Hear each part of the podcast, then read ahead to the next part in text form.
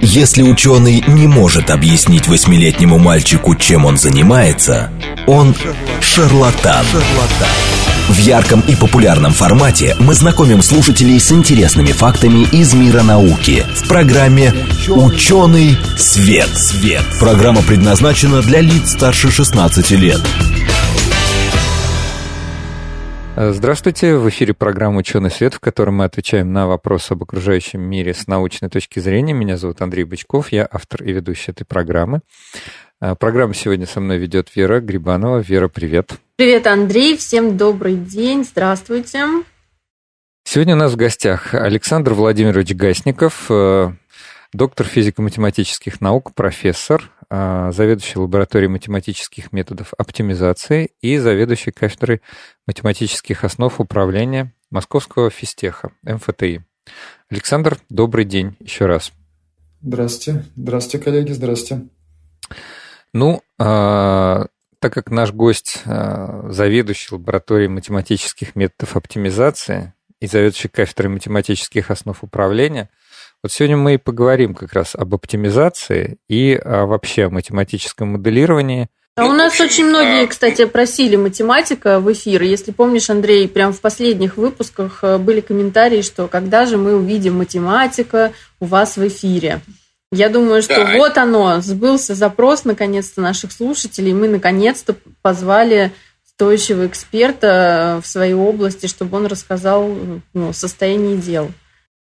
А еще я очень давно хотел поговорить о моделировании э, транспортных потоков в Москве, потому что вообще, э, э, мне кажется, в некоторых городах мира э, сейчас такой подход существует, что э, необходимо под, подтягивать, подключать научный подход к тому, чтобы перераспределять те же транспортные потоки, там, например, пересаживать людей, скажем, в общественный транспорт, из автомобилей, или, например, оптимизировать общественный транспорт, чтобы он ходил, скажем, по выделенным пол, полосам, полосам. И э, вот интересно, как это реализуется э, с точки зрения математики, ну, вообще с точки зрения научного подхода. Потому что э, есть такой эмпирический подход, да, допустим, что там, выделенные полосы это хорошо. Или, например, трамвай это хорошо. Об этом часто говорят те, кто занимается урбанистикой. Но а вот действительно,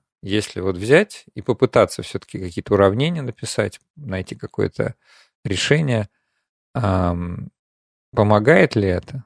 Вот это очень интересно. Это, мне кажется, очень отражает как раз вот э, замысел нашей передачи, отвечать с научной точки зрения на вопрос об окружающем мире.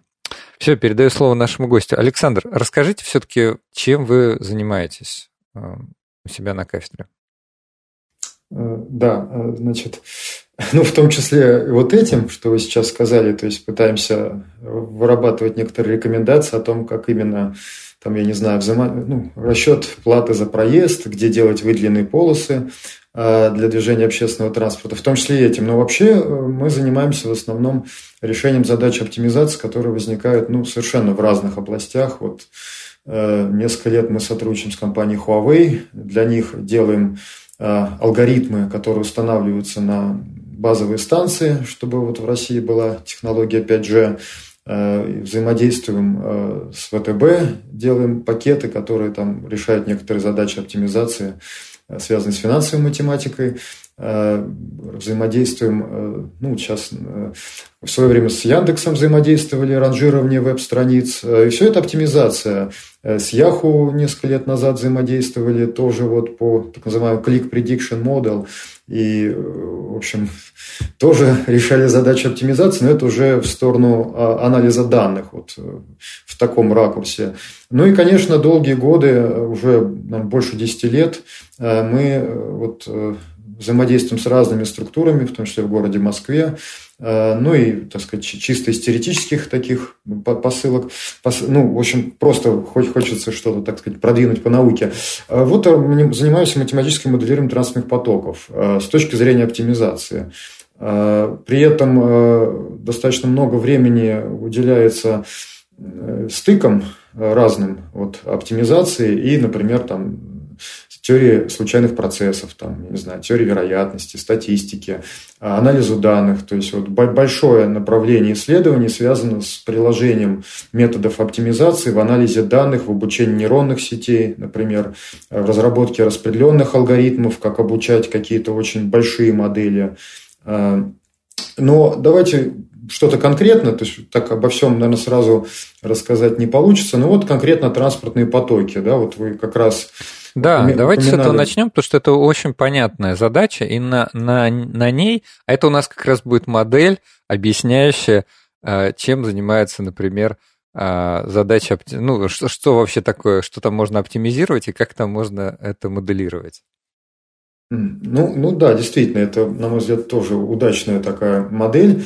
А, ну, значит, начать, наверное, надо э, просто с, с каких-то таких понятий элементарных теорий игр, что если мы воспринимаем вот систему, ну, город э, с водителями, э, пользователями транспортной сети как некоторую игру, сейчас поясню в каком смысле, то, естественно, попробовать найти равновесие в этой игре, которое будет описывать загрузки дорог что такое равновесие? Это вот ситуация, ну, если брать классическое такое понимание, равновесие по Нэшу, что я использую такую стратегию, которая дает мне наибольший выигрыш, ну или наименьшие потери, в зависимости от того, как я смотрю на это все.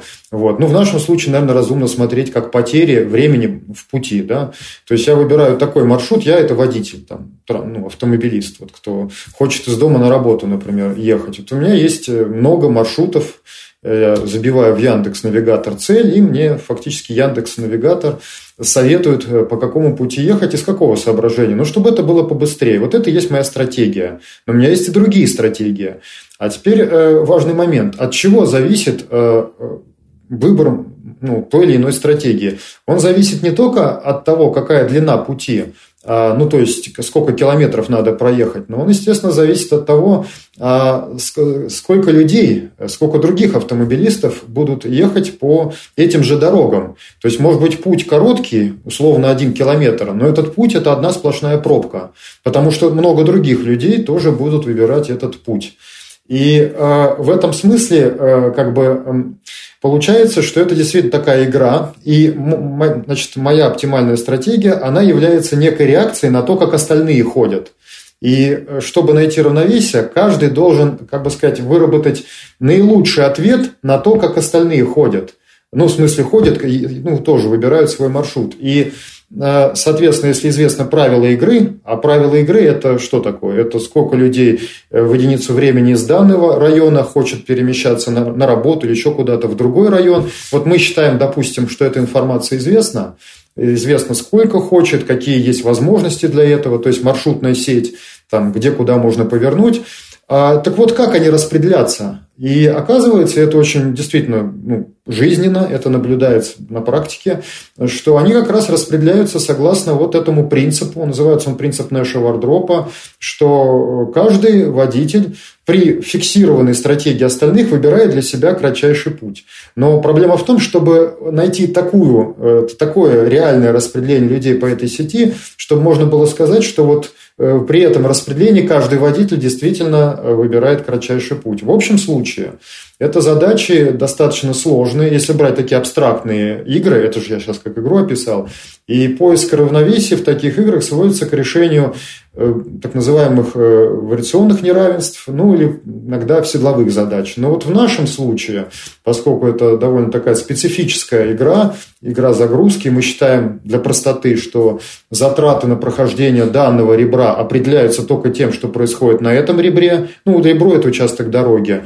А, ну, да, это в... тот самый маршрут, наверное. Ну, часть, часть маршрута, вот фрагмент. Часть маршрута, да. А вот мы считаем, что разбили наш маршрут на ну, дуги, на ребра. На каждом ребре есть какая-то своя загрузка, определяющаяся там числом полос, там еще чем-то. А, и вот э, для простоты считается, что только то, что происходит на этом ребре, и определяет затраты на этом ребре. В этом предположении эта игра оказывается так называемой игрой загрузки. А, ну, э, проще говоря, э, это тот случай, когда существует потенциал так называемый, то есть, в общем, можно свести поиск равновесия к задаче оптимизации. Вот. Это замечательное свойство, потому что на самом деле, э, если это не удается сделать, задача вычислительно очень сложная. Если это удается сделать, то задача становится простой. Ну, замечательно. Значит, мы свели к задаче оптимизации. И что нам это дает? А, ну, это дает нам на самом деле возможность использовать всю мощь э, аппарата вот, э, численных методов оптимизации для поиска равновесия. И дальше, когда мы находим это равновесие, тут уже можно решать вопросы, которые ну, вот государство или, так сказать, руководство города или департамент транспорта ставит, эти генеральные, э, институт генерального планирования ставит вопросы о том, а как правильно перераспределять потоки. Ну вот люди двигаются согласно вот тому, как им выгодно, но это не значит, что социальный э, что э, равновесие как-то соответствует социальному оптимуму. Социальный оптимум – это когда мы знаем, мы государство условно, кому куда надо, и говорим им, как двигаться. То есть, вот ты едешь так, а ты едешь вот так. И это будет другое. Вообще говоря, это будет другая конфигурация. Они по-другому перераспределяться по сети. Но цель наша, чтобы суммарные потери водителей в дороге были бы минимальные, суммарные. Для конкретного водителя они могут стать выше – но суммарно вот все потеряют меньше. И для нас это экономия, соответственно, времени в пути, то есть люди больше будут на работе, там, это экономия, значит, выхлопов, там, соответственно, меньше выхлопов будет и так далее. То есть со всех сторон лучше, чтобы люди меньше времени тратили в дороге. Но проблема в том, что э, ну, как бы это неравновесная конфигурация, вообще говоря. То есть найдется человек, который скажет, а что это вот вы мне говорите ехать вот по такому Больше маршруту? Ехать. А, да, больше. Я не хочу. Почему я? Пускай он. Э, ну, это же логично, да, почему, так сказать. А, и вот из-за этого такие социальные, так сказать, как правило, так сказать, равновесия, даже не равновесия, а социальные такие оптимумы, они неустойчивы. Потому что всегда найдется человек, который, ну, в каком смысле проявляет эгоизм и говорит, что, ну, а с какой стати я буду, значит, вот двигаться именно по такому маршруту, просто чтобы пробки не создавать вот другим. Ну, как бы не Оторвался от коллектива, сказали бы в Советском Союзе. Но это свойственно, вообще говоря, людям, это заложено в какой-то степени в, в, так сказать, в такое в поведение, что прежде всего человек думает о том, как ему побыстрее, а уж как там система будет, это уже вопрос второго порядка. И задача государства, очень такая красивая идея, задача государства, центра придумать такое, так, такие изменения правила игры, чтобы равновесие в новой игре более-менее соответствовало социальному оптимуму. Ну что, что может придумать государство с точки зрения изменения правил игры? Ну, оно, конечно, может настроить новых дорог. Но это такое достаточно масштабное изменение, и вообще говоря, тоже не, не факт, что это что-то даст. Есть намного более простые решения, уже не, не предполагающие, что надо сильно видоизменять транспортную инфраструктуру. Это, например, действительно э, сделать часть участков дороги платными. Э, то есть, э, если участок, ну, логика очень простая. Если участок дороги, э, как правило, находится в заторах, то есть по нему постоянно там много людей хочет проезжать, то разумно дополнительно к затратам времени взимать за, не, за, за проезд по этому участку плату за проезд вот по этому участку.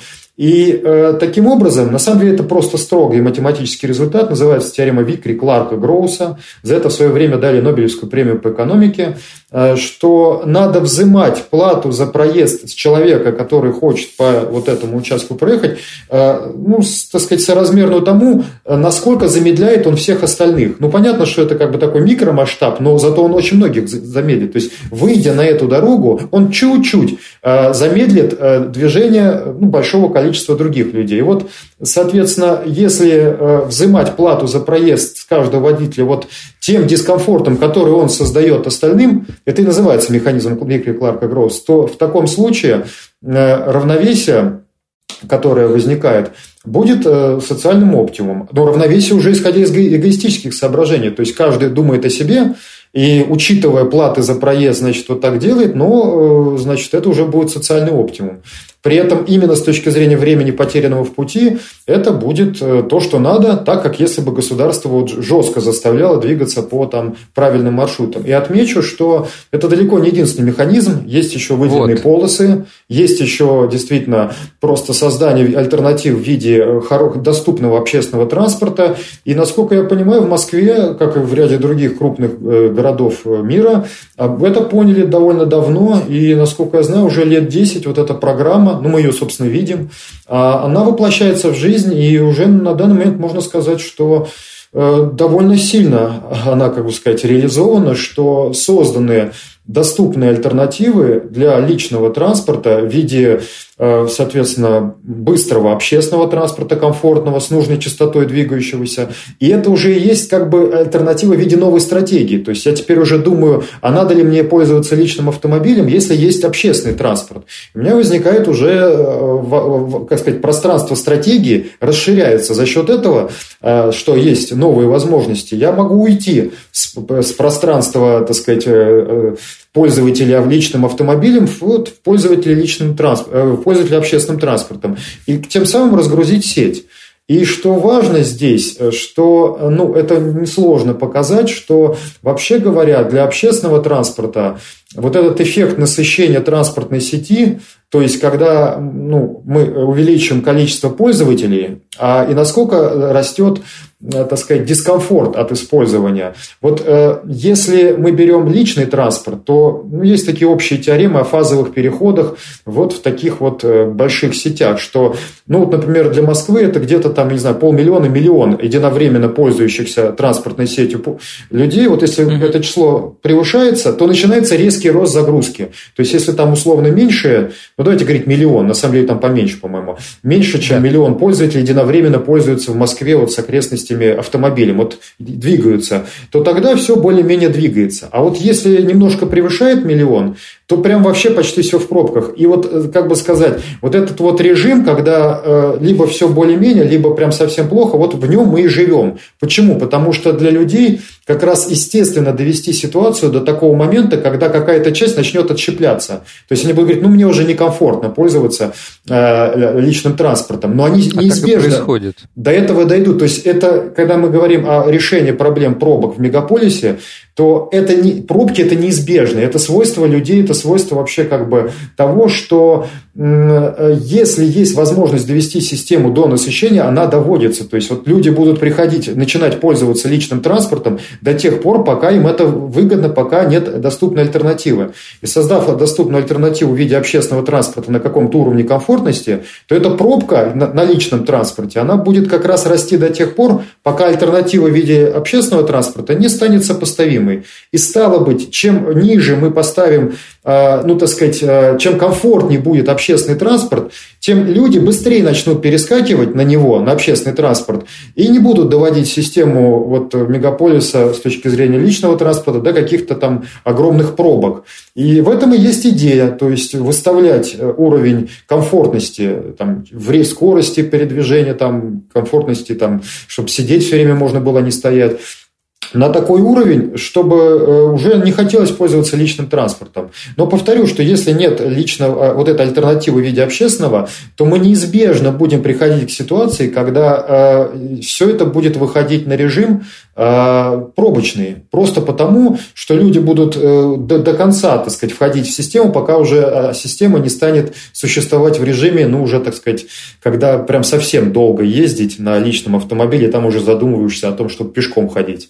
Вот. Ну, так, так оно какое-то время было. Я помню, что э, я сам живу не в Москве, а в области, и, ну, не знаю... В Долгопрудном, я... наверное. Нет, ну, в Королеве. В Королеве, а, да. в Королеве, ну, в этом. А, и, э, в общем, действительно, это было некоторые проблемы, чтобы там добраться утром до Москвы, но ситуация улучшается. То есть, когда действительно создается альтернатива в виде общественного транспорта хорошего, то вполне уже можно и утром и на машине ездить.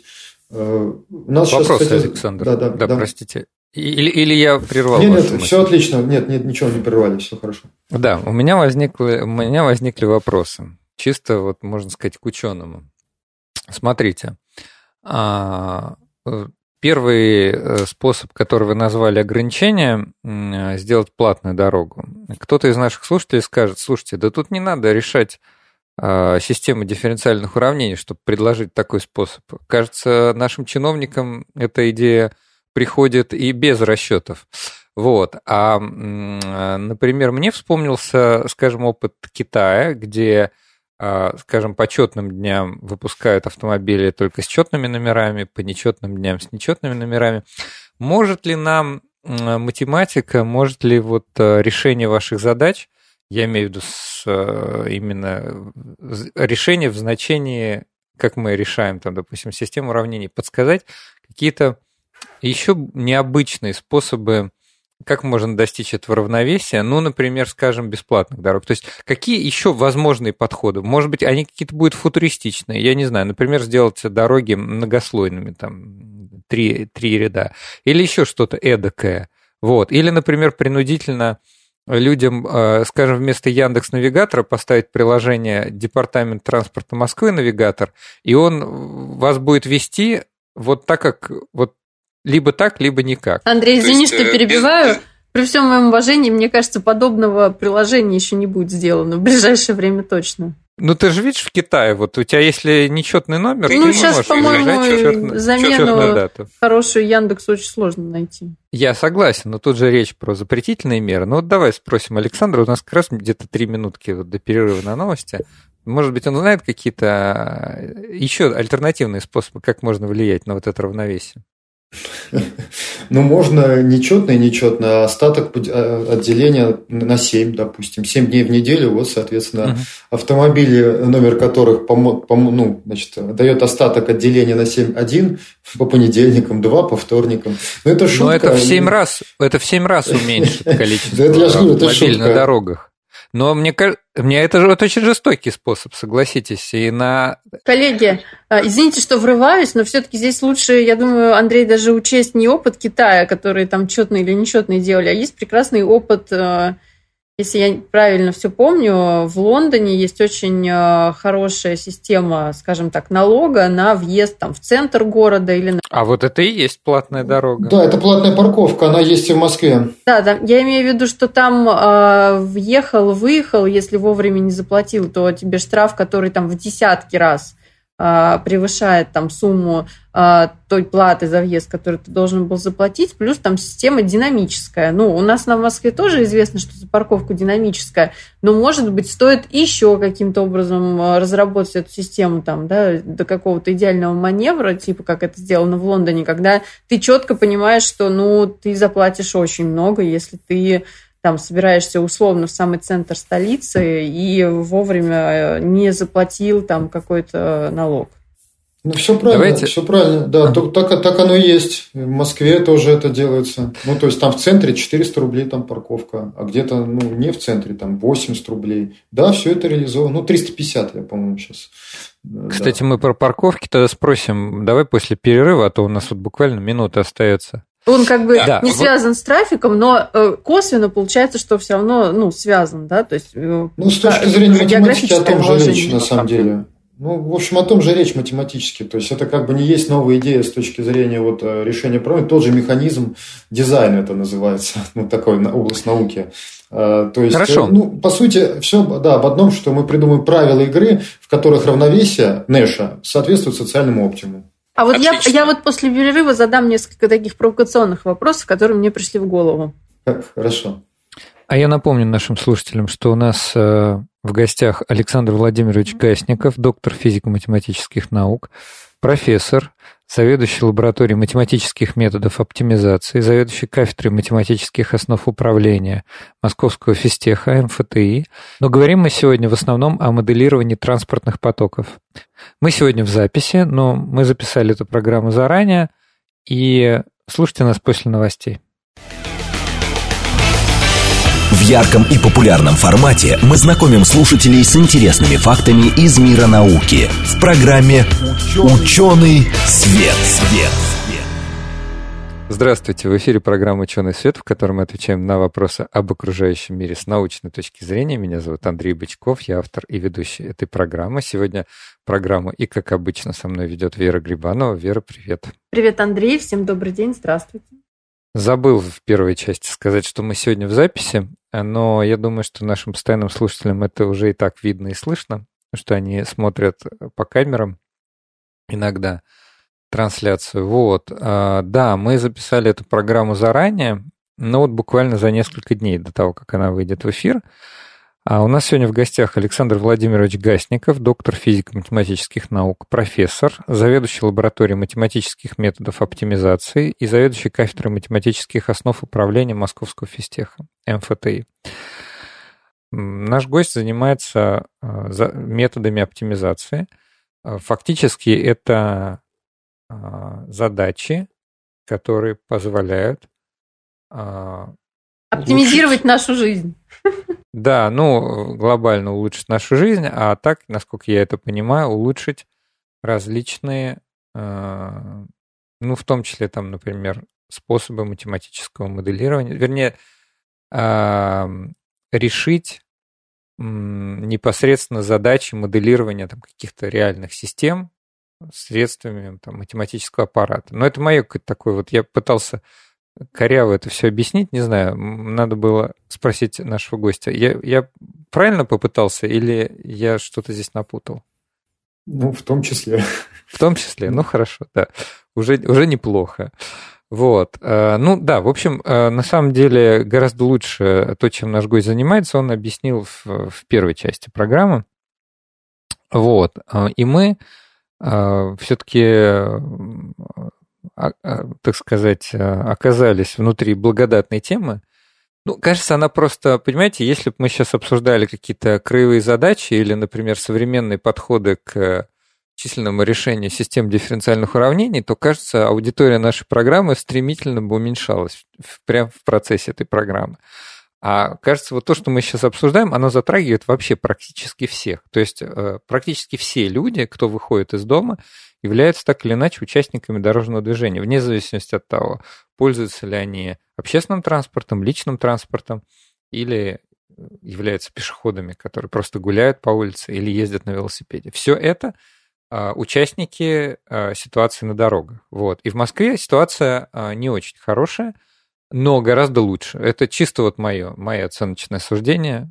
Мне кажется, ситуация стала лучше, просто потому что я помню, как это было лет 15 назад, и в городе, в центре были очень сильные пробки, не было организовано нормальное дорожное движение, и я, насколько понимаю, вот эти все виды изменений, они подкреплены нек- некоторыми расчетами. И вот наш гость, в частности, прям вот занимается, можно сказать, по заказу Департамента транспорта Москвы вот этими расчетами. Ну, вот. Министерство транспорта. Что еще раз? Ну, неважно. Неважно, Министерство транспорта. А, Министерство знаю. транспорта, да. Ну, ну это вот. детали. А, а, да, и, соответственно, возникло по итогу несколько вопросов. Вот, честно говоря, я все-таки да уж простят меня слушатели и коллеги, э, еще раз попробую вот спросить у нашего гостя, а все-таки, может быть, есть какие-то еще инновационные способы? Потому что, например, взимание оплаты за проезд или даже за те же самые парковки, это тоже, я так понимаю, позволяет разгрузить. Это такой, в общем, понятный способ, но он очень э, некомфортный для участников дорожного движения. А каковы еще, в какие стороны может двигаться город, сделав, э, уменьшив условно пробки, уменьшив нагрузку на дорожную сеть, чтобы мы ушли вот от этой, да, ушли от вот этого предела насыщения, когда уже вот там миллион и все, и, и э, участников движения миллион машин, и уже плохо в городе ехать. Существуют ли какие-то еще подходы? И, может быть, что-то вот такое необычное, что математика подсказывает? Ну, на самом деле, насколько я понимаю, в общем-то, уже того, что сейчас есть, вполне достаточно, чтобы вот все основные проблемы решать. То есть, вот альтернатива в виде общественного транспорта, как мы обсуждали, она действительно, ну, в общем, работает как раз э, так, что не требуется э, там, условно, платить за пользование дорогами, но платить за там, пользованием общественным транспортом, может, это комфортнее. Но если задуматься, то ну, вообще вот эта вот э, система э, заплатить за услугу, за то, что ты пользуешься чем-то общим ресурсом, это вполне естественно, от этого нельзя уйти, ну, на, на мой взгляд. То есть это, во всяком случае, пока не совсем понятно как. То есть это, ну, это по сути вот налоги. То есть можно также сокрушаться, что вот что это мы там налоги должны платить. Но это как раз и есть э, некий атрибут такого социального поведения, что, э, в общем, потом эти же налоги там собираются и, например, э, ну, используются для строительства дорог. Это можно как-то законодательно, допустим, прописать. Или там не для строительства дорог, а для улучшения сети общественного транспорта, значит, увеличения частоты движения там, трамваев, там, поездов. Ну, вы же понимаете, вот. что я так немножко вам буду оппонировать со стороны конечно, вот, конечно, слушателя, да, потенциального. Да и вот, допустим, мне, мне если бы я не занимался сам наукой, я, я бы сказал, да вот ваш ученый, он все обманывает, его подкупил этот Министерство транспорта, говорит, давайте делайте платные дороги, а на самом-то деле есть еще какие-то подходы альтернативные. А, вот. Но, в принципе, аргумент про налоги, ну, наверное, справедливый. Вот хотя мы платим транспортный налог, в который уже, в принципе, можно было это все включить. Но это уже вопросы фискально-экономическо-социальные, да? Я, я, я, я бы шутку ответил, что, что насчет подкупил, ну, вообще-то денег мы не получаем. Мы деньги получаем по, от на, на научных разных фондов. То есть нам платят за, ну, ну, во всяком случае, мы стараемся ввязываться в такие проекты, ну, вот до недавнего времени, э, в которые мы получали э, зарплату исключительно за чистый research, то есть сохраняя независимость. То есть мы просто э, делаем научный результат, а уж какой результат получается, такой получается. То есть тут никакого такого заказа нет. Другое дело, что это потом может использоваться, и как-то используется, это уже, так сказать, дело вышестоящих людей, но э, в этом смысле мы, как сказать, мы занимаемся наукой. А, и вот э, как это дальше будет интерпретироваться, ну, не знаю, вот можно и так говорить, что есть, так сказать, э, совпадение интересов, но повторю, что это же не, не то, что вот, скажем, наши чиновники вот хотят этого, это мировая практика, она на Западе началась раньше, чем у нас. Нас. И началась она не потому, что на этом кто-то хочет заработать, а потому что это действительно один из способов решения проблемы. И акцент делать надо не на платных дорогах, а это один из инструментов, а на выделенные полосы и альтернативы в виде общественного транспорта. То есть на самой идее механизм дизайн. То есть еще раз на идее того, что если от нас зависят правила игры, так давайте делать игру такую, чтобы не склонять людей проявлять свои не лучшие качества. В этом есть большая, глубокая идея.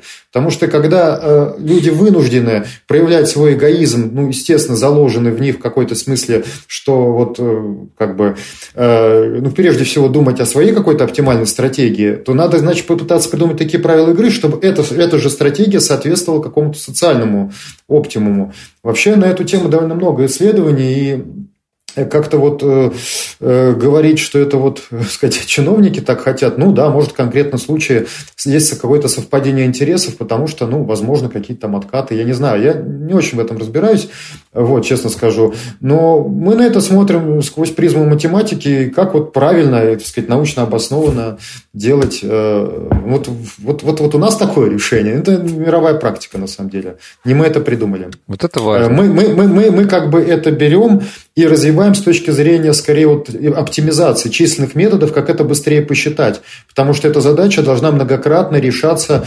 перерешиваться, и фактически там есть некоторый, некоторый перебор разных вариантов, стратегий, и каждый расчет требует времени. Если это будет очень долго, то это будет так называемая массовая задача. Надо не единожды решить задачу оптимизации, а многократно решать похожие задачи, но все-таки разные. А, и вот наша задача создать пакет, который бы это позволял делать достаточно быстро и надежно, эффективно и гарантированно, что вот мы действительно получаем то, что хотим, а не какую-то ошибку, так сказать, связанную там, ну, результат с ошибкой, которая там связана с вычислениями, которые организованы там не очень точно, не очень правильно. Вера, у тебя были вопросы? Да, спасибо. Александр, мне вообще очень близко все то, что вы говорите, но я здесь э, вынуждена а, сказать со стороны наших слушателей, которые наверняка сейчас э, ну, будут, у них какие-то вопросы будут да, рождаться в голове. Ну, во-первых, то есть, э, когда вы рассказывали про, ну, вот, что можно построить некую систему, которая будет схожа там с системой из э, математических уравнений с несколькими переменными, то, наверное, сюда нужно сразу добавить, что здесь еще надо учитывать очень много параметров. И не только, наверное, расстояние, э, которое может там проехать человек до нужной ему точки определенными там маршрутами. Наверняка вот приход... мой вопрос, приходила ли вам в голову такая история, что следует учесть время года, а, время года в, например, в зависимости от того, какой это город, потому что это может быть мегаполис, это может быть не мегаполис. Если мы говорим о Москве, о выбранном времени года, то есть ли какие-то механизмы, которые учитывают район, ну, грубо говоря, там это восточные районы Москвы или области, или западные, потому что может быть, в каких-то районах ведется сейчас активная застройка или ремонтные работы. А, мы все знаем, что сейчас в Москве происходит большое количество ремонтных работ, связанных с открытием дополнительных станций метрополитена. Это тоже, ну, я сама, так как автолюбитель, это не может не сковывать а, горожан, которые пользуются личным транспортом. Здесь у меня еще есть такие мысли, что наверняка следует учитывать там не только время года, но и, возможно, какую-то событийность внутри города, потому что у нас есть э, дни, в которые там проводятся какие-то праздники, у нас есть дни, э, когда наоборот город пустеет. А, ну, то есть какая-то событийная, там, если хотите, тематическая сетка, да, жизни. Я, я понял, то есть, в принципе, можно остановиться, потому что, на самом деле, ну, мысль понятна, да, то есть, тут можно бесконечно этот список продолжать, да. это, это... Да нет, это все понятно, ну, на самом деле, это, ну, как сказать Наверное, хорошо, что мы этот вопрос подняли, потому что это вопрос, не, ну, на мой взгляд, он не относится только конкретно вот к там, созданию пакета транспортного моделирования. Это в целом вопрос, который э, актуален там, не знаю, для прогнозирования погоды, для, для чего угодно, для в целом математического моделирования. Угу. И э, в каком-то смысле, э, если вот возвращаться к классикам, э, так сказать, вот к, к Лапласу, допустим, называется, по-моему, детерминизм Лапласа, то ну, грубо говоря, да, вот если задать э, как все начальные условия и описать все, всю динамику в деталях, что будет происходить, то мы можем предсказать там будущее, все точно рассчитать. Но это в принципе невозможно. Это в принципе невозможно из-за того, что часть, э, так сказать, уравнений, они неустойчивы. Ну, вот вы кидаете монетку, да, вот орел или решка, как он упадет? Можно написать систему, так сказать, э, движения вот это, ну, систему уравнений, описывающих движение вот этой монетки, упадет она на, на, на герб или решку, но это так не делается, потому что с большой вероятностью это будет действительно симметрично. И выбор правильного категорного языка, на котором описывать явления, надо ли учитывать вот это все, не надо учитывать. Ну, как, знаете, теоретическая физика и общая физика. То есть, э, можно, так сказать, ну, достаточно сильно э, устать, или, так сказать, перенапрячься, пытаясь все это делать, а в конечном итоге это будет некая поправка к какому-то, так сказать, такому главному результату. И вот весь вопрос и культура, так сказать, к модельеру, к человеку, который делает модели, вот чтобы отличить вот эти всякие факторы, которые второстепенные, и как-то обосновать, что они второстепенные, или что их в принципе э, невозможно учесть, потому что попытка их учесть в одном месте, так сказать, э, бессмысленно, потому что в другом месте у нас фактически нет возможности их учесть. То есть, если уж как бы брать какой-то инструмент, то на этом, вот с этим инструментом надо всю, так сказать, работу и провести, потому что иначе тут мы с микроскопом работаем, там мы работаем, значит, э, я не знаю, с молотком. И это будет будет странно, потому что работа микроскопом, она как бы загрубится тем, что там молоток использовался. И то есть так точно тут не надо, это лишние усилия.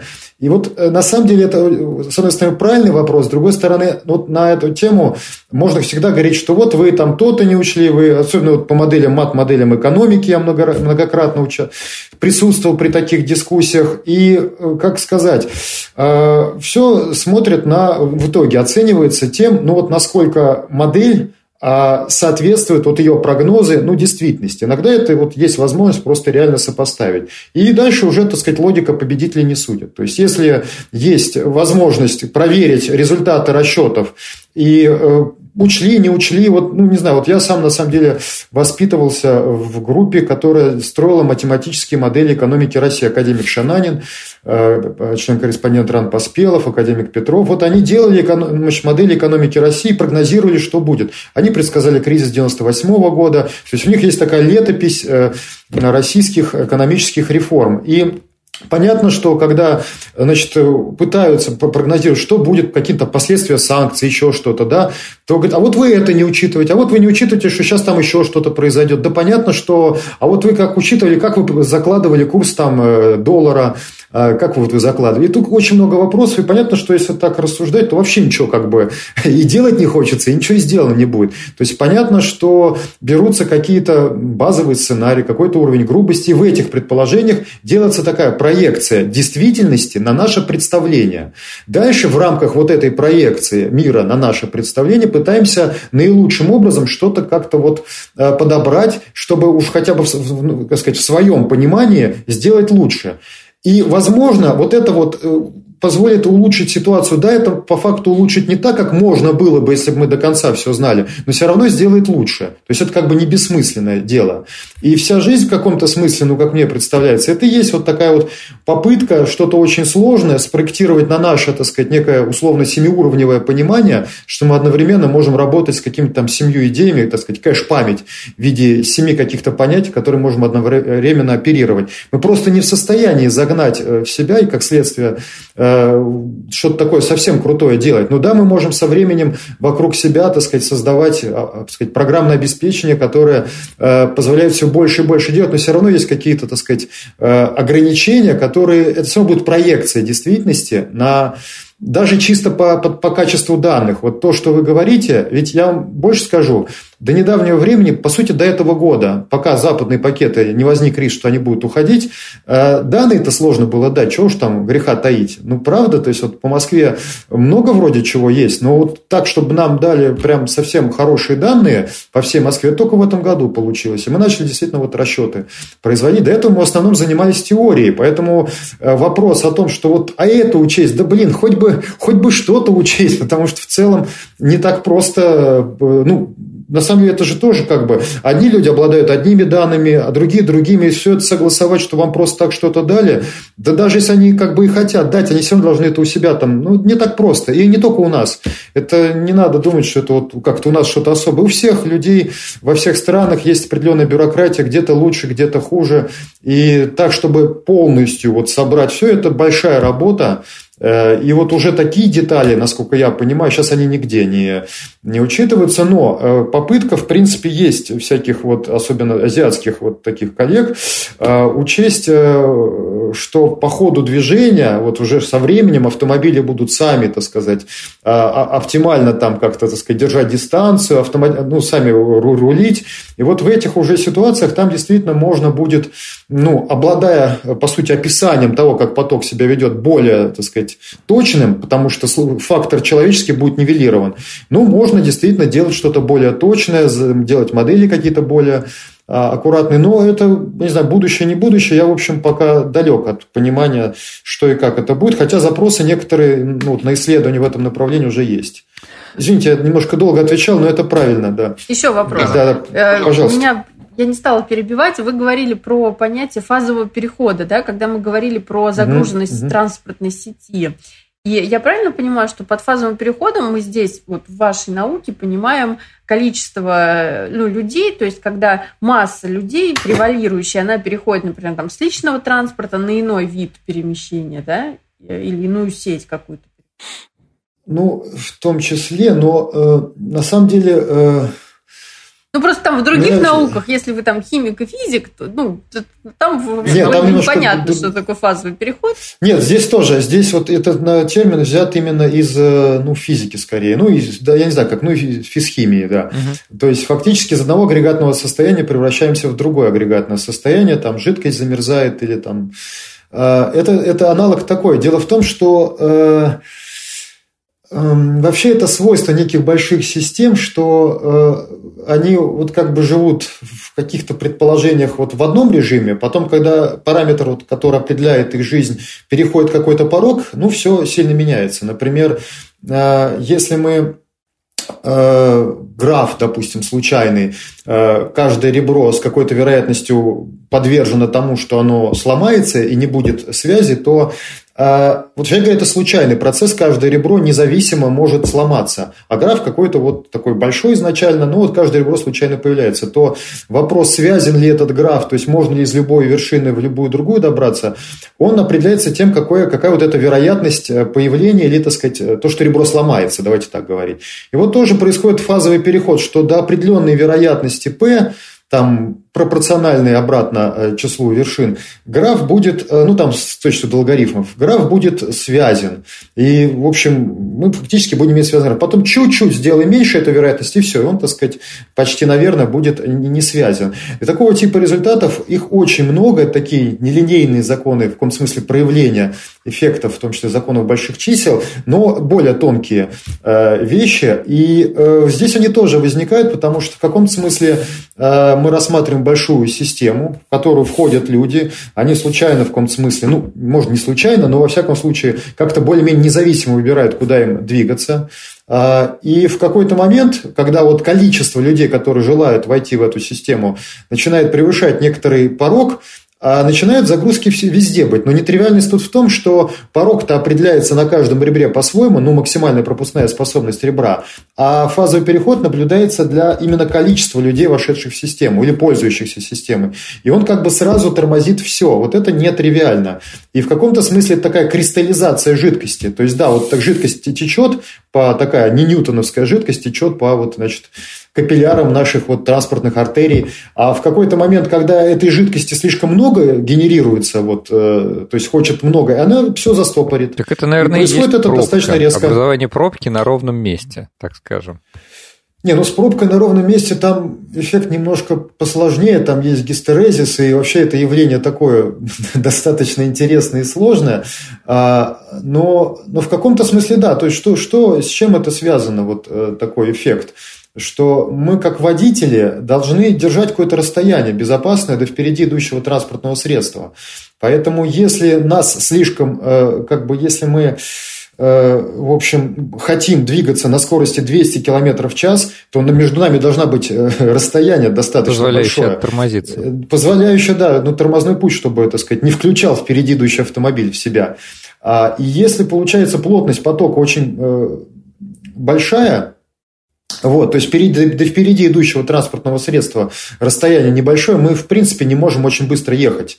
Вот. Это определяет так называемую фундаментальную диаграмму уравнения состояния, то есть что транспортный поток – это некоторая такая специальная жидкость, скорость которой э, становится тем меньше, чем больше плотность. Это определяет ее динамику и в отчасти объясняет, что, ну вот если брать как бы такое э, представление об этом как о некой жидкости, там пишем уравнение закон сохранения массы транспортного потока, ну и получается вот те же самые эффекты, что там в газовой динамике, всякие ударные волны, волны разрежения. И вот эти ударные волны, они соответствуют как раз заторам. То есть, вот как затор распространяется по потоку. В частности, таким образом можно например, прогнозировать. Например, пробка, образовавшаяся в центре Москвы на какой-то дороге, там за час дойдет уже вполне до МКАДа может дойти. Ну, вот откуда это? Э, это вот как раз из того, что мы знаем уравнение состояния и можем посчитать, а, с какой скоростью вот эта ударная бегущая волна будет распространяться против потока.